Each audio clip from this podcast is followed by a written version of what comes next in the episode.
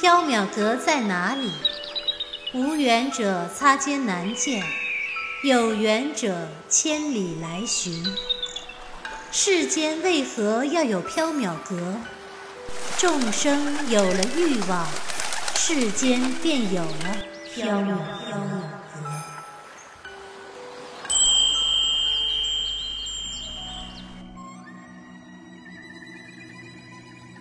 您正在收听的是长篇系列奇幻小说剧《缥缈提灯卷》，作者白姬婉，播讲只浅墨深，张涵。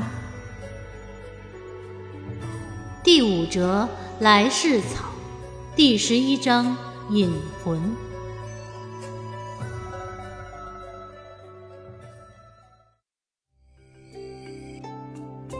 袁耀望了一眼白姬，心中有些难以名状的情愫，但是又说不出口，到底是什么感觉？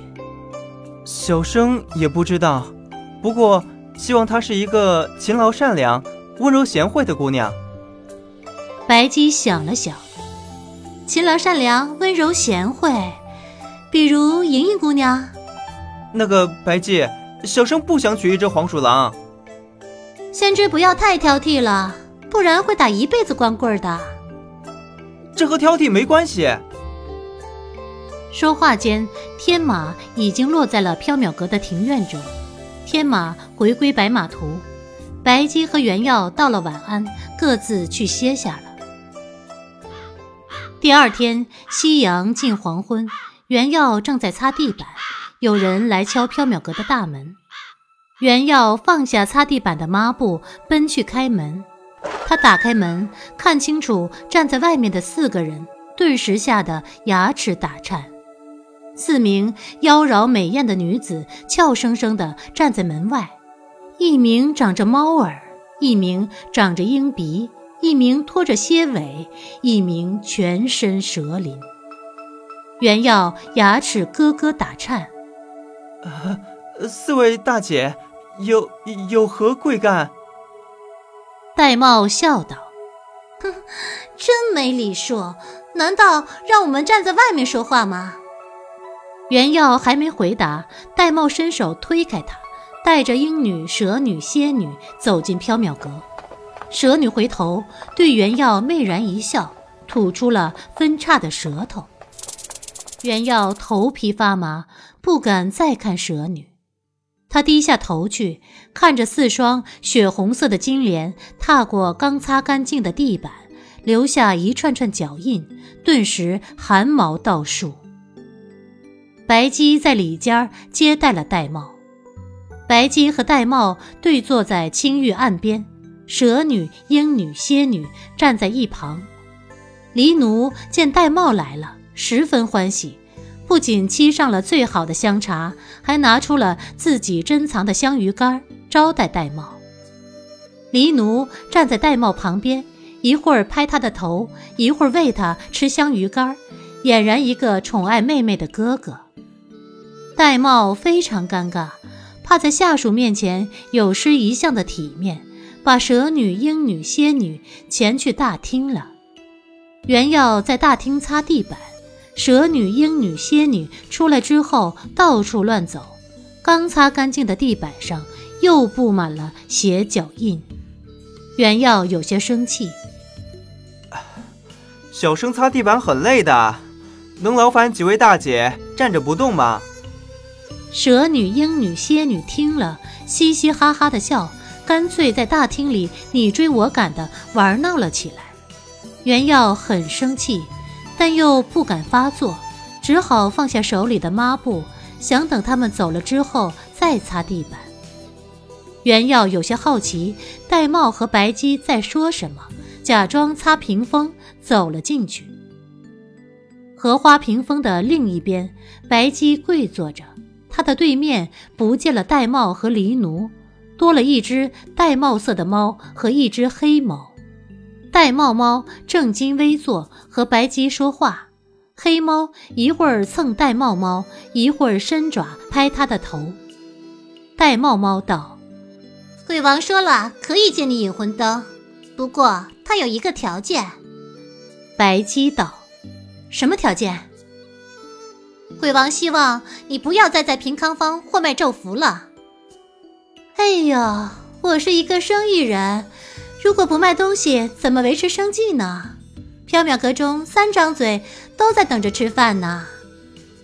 戴瑁吼道。在青楼月坊中少卖一张咒符，你会饿死吗？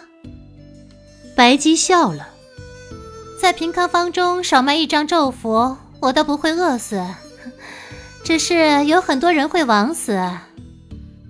戴瑁冷冷的说道：“哼，这就和你无关了吧？鬼王借我引魂灯，我三个月内不在平康坊卖咒符。”三个月，你不是开玩笑吧？那和一直在卖有什么区别？你想想，如果我不能从阎浮屠回来，那就是永远不会在平康坊卖咒符了。这一句话让戴帽有些动心。如果你回不来了，那缥缈阁也归恶鬼道。白姬点头，是。那好。我回去复命了，我觉得鬼王会答应。不出意外，明天我就把引魂灯送来。有劳了。戴瑁和蛇女、鹰女、蝎女告辞离去。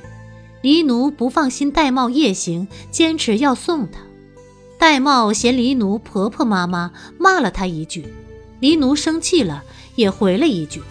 两人本来好好的，却又开始吵了起来。最后，戴帽猫挠了黑猫一爪子，气呼呼的走了。黎奴很伤心，哼，我一直想做一个好哥哥，可为什么戴帽就是不能理解我？每次见面总要和我吵架。原耀在大厅中擦鞋脚印，蛇女、鹰女、蝎女踩得到处都是。他一直忙到月上中天，才擦洗完毕去睡觉了。第二天下午，戴帽拿来了引魂灯，因为包在一块锦缎中，原耀也不清楚引魂灯究竟是什么样子。戴帽对白姬道：“等你从阎浮屠回来，我就来取引魂灯。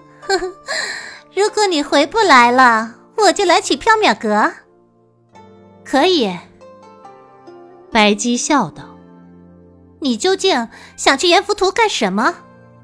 为了去确定一件事情，实现一个客人的愿望。什么客人值得你冒这么大的危险？走进缥缈阁的任何一位客人都值得我冒这么大的危险。”戴瑁望了黎奴一眼：“我这个笨哥哥可以不去吗？”黎奴欢喜的流泪。戴瑁，你果然还是在乎我的，哥哥，我真高兴。不过，我还是决定和主人书呆子一起去阎浮屠。我们说好了，同生共死，共同进退。连书呆子这种胆小鬼都决定去了，我怎么能够退缩不去呢？小生没有决定要去，是你们擅自做主，替小生做的决定。原耀讷讷道。原耀的声音小的只有他自己才能听见。哥哥是笨蛋！戴瑁吼了一句，离开了。黎奴很伤心，坐在月亮下面哭。哼，戴帽骂我是笨蛋，他居然骂我是笨蛋。白姬拿着碧竹钓竿，坐在屋顶上垂钓，安慰黎奴。黎奴。不要伤心了，戴帽还是很喜欢你这个哥哥的。第二天晚上，无星无月，阴风阵阵。白姬、原要、离奴准备去阎浮屠。原要偷偷的带了几串檀香木珠手链，又在脖子上挂了几串佛珠，还在怀里藏了一把桃木短剑、一本《金刚经》。黎奴见了，狠狠地挠了一把小书生。死书呆子，把店里的东西放下！袁耀哭丧着脸道：“啊，万一回不来，这些东西搁着也是搁着，小生只是一个普通人，去阎浮屠那种邪门的地方，九死一生，总得拿点辟邪的东西才能安心。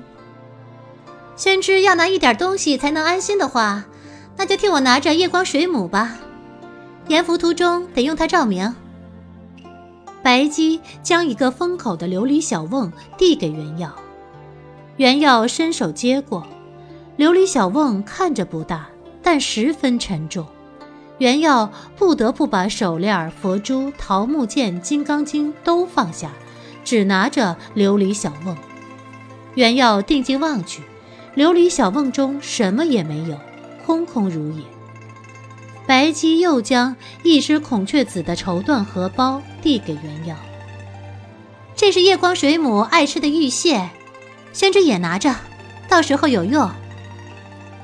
好，袁耀接过，放入了怀中。黎奴幻化作九尾猫兽，健壮如虎，气势慑人。夜色中。九尾猫兽口中喷着青色的火焰，闭塞的眼睛灼灼逼人。白姬原要骑着猫兽去往阎浮屠，猫兽四蹄踏风，飞驰在寂静的夜色中。原要一路上在心中不断的念着佛号，只求能够平安无事。远远望去，即使在昏蒙的夜色中，也能够看见阎浮屠在不断的涌出死亡的黑气。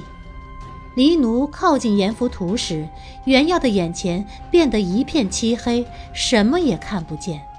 他的耳边不断的响起撕心裂肺的哀嚎声，凄厉骇人。黑暗中，袁耀颤声问道。这是谁在哀嚎？黑暗中，白姬悠悠地回道：“地狱道中的非人，他们经受着各种各样的酷刑，忍受着各种各样的痛苦。众生互相残杀，互相吞噬，但却不会死去。他们经年累月地忍受着被杀害的痛苦，完全无法脱离。他们非生非死，没有前世，也没有来生。”黑暗中，黎奴悠悠地说道：“主人要下去了。”好。